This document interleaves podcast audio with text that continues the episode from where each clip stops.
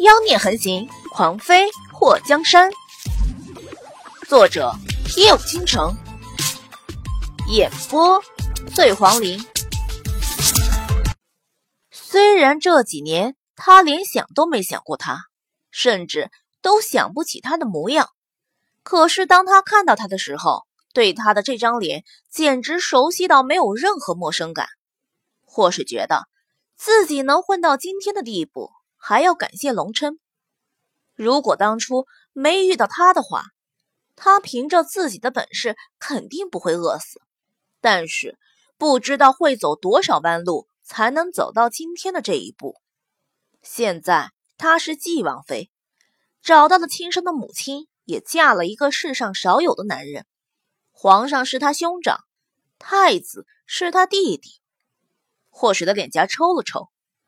辈分还真是个让人蛋疼的问题。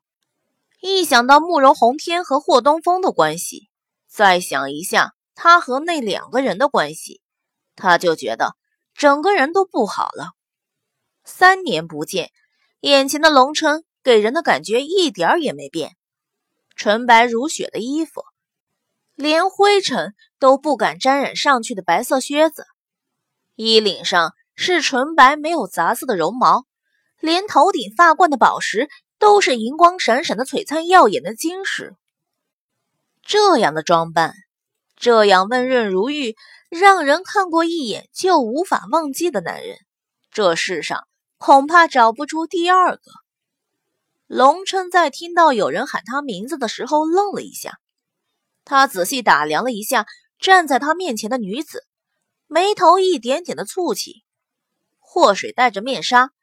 此时，他特别想扯下来让他瞧瞧他是谁。一别三年，他不是忘记他是谁了吧？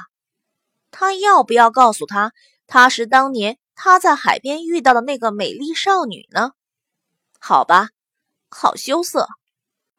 龙哥哥，就在祸水犹豫着要不要露出脸，让龙春看看他是不是很眼熟的时候。一个穿着白衣的高挑少女跑到龙琛的身边，艾玛，好悬！祸水已经举上来想取下面纱的手顿了一下后，缓缓放下。都说冲动是魔鬼，三年不见，两个人之间唯一的那点友情，怕是也随着时间而流逝了。尤其龙琛的身边还有个这么漂亮的姑娘，他要是贸然上去坦白自己是祸水。就算龙琛不在意，他身边的姑娘也会在意吧。反正要是他和墨界出门的话，如果有姑娘上来和墨界搭讪，他肯定是不高兴的，或是觉得自己一个已婚少妇还是矜持点比较好。大街上随便和男人相认什么的，想一想都觉得不守妇道啊。他的脸颊抽了一下。竟然用不守妇道来形容自己，他这么封建，真的好吗？龙琛看着眼前这个穿着紫衣的少女，刚刚他要是没听错的话，他在喊她的名字吗？龙哥哥，你怎么了？想什么呢？龙哥哥，龙琛，龙琛回过神，没什么，我们该回去了。如果回去晚，那些人又要跑耳边烦人。少女伸出手拉住了龙琛的胳膊。祸水看到龙琛转过身和那个白衣少女离开，没由来的心里有些难受。他伸出手在胸口拍了两下，被曾经的朋友无视掉，还真是个悲伤的故事。不过，他刚刚看到了什么？龙称这个超级洁癖。竟然让人揽着他的胳膊。祸水用审视的目光看着越来越远的两个人。那个美丽少女肯定是龙称很亲密的人，要不然以他对她的了解，他怎么可能让人揽着她呢？不过世事无常，三年的时间不短，她都嫁人了，还有什么是不可能发生的事情呢？也许龙琛的洁癖早就治好了，也说不定。毕竟当年他还吃过他做过的菜呢。小姐，如果你喜欢面人的话，今天晚上我回去连夜帮你做出来。你喜欢什么的？身为一个爱岗敬业的面人王，面人摊的老板拿出了纸和笔，准备再帮自己拉一单生意。祸水把视线从远去的那两个人身上挪回来。我想要一套十二生肖。好，我都记下来。今天晚上回去就连夜做出来，明天带过来给你。也不用熬夜，实在不行我就过两天再来。祸水其实有时候很贴心，作为手艺人，眼睛很重要，他可不想连累人家熬夜伤了眼睛。小姐，你放心，十二生肖我从五岁就开始捏，就算闭着眼睛都能捏得出来。我现在这里没有材料了，要不然当场就能捏出来给你。行，那就麻烦了。我准备拿去送给我弟弟，这是酬金，你先收着。祸水扔下了一锭银子，我明日让人来取。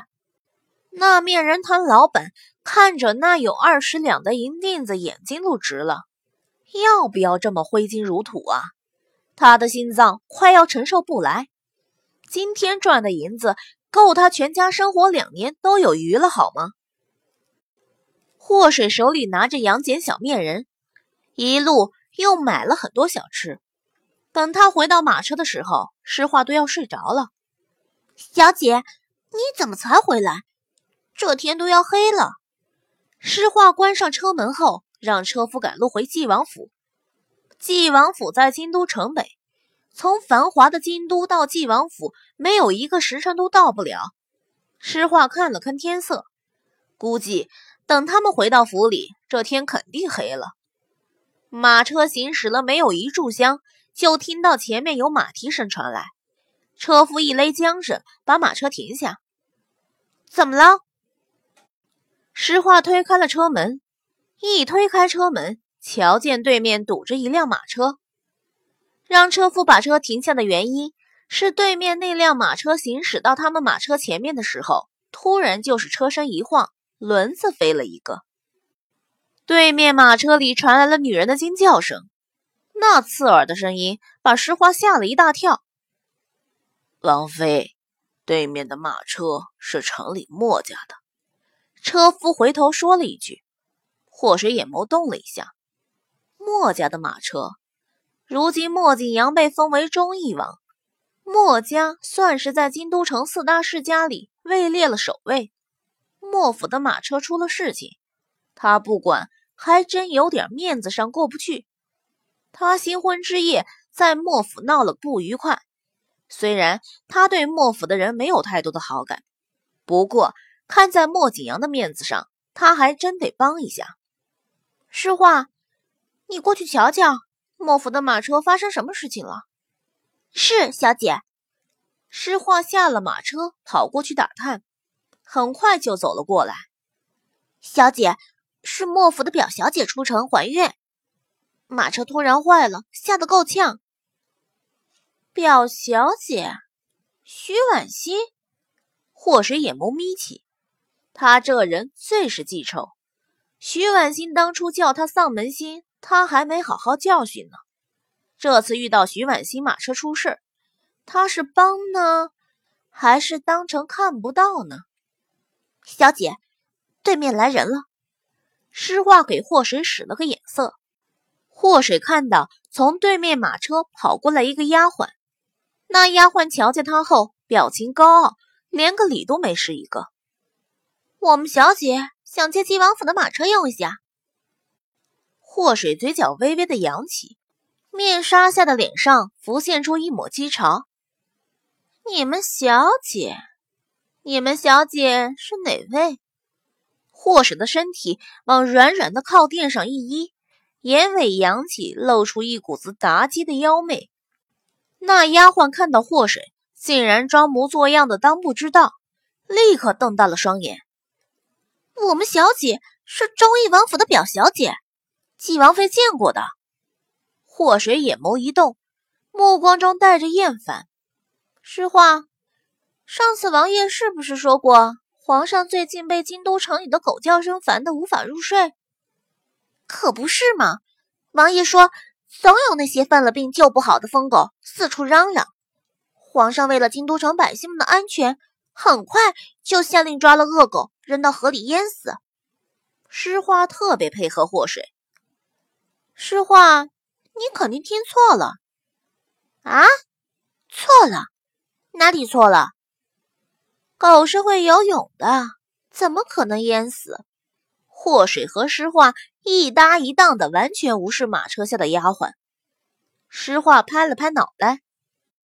是我愚钝了，不过，如果捆住了手脚的话，还淹不死吗？祸水伸出手，拍了拍他的肩膀，唱了两句：“你好毒，你好毒，你好毒。”纪王妃，我们小姐还等着呢。马车下的丫鬟快要被气死了。诗画翻了个白眼：“小姐，奴婢又听到狗叫了。”祸水瞥了那丫鬟一眼，诗画，我们应该向人类最好的朋友致歉。他们招谁惹谁了？躺着等中枪，膝盖碎成渣了。诗画虽然不太懂祸水的意思，不过一听就知道不会是什么好话。纪王妃，那丫鬟忍不住又喊了一声。祸水看到徐婉欣身边的这个丫鬟。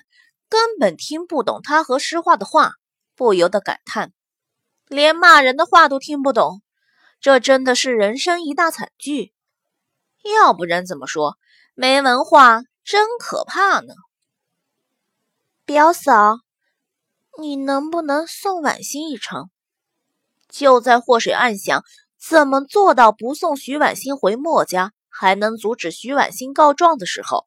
徐婉欣那带着委屈的声音传进了他的耳朵：“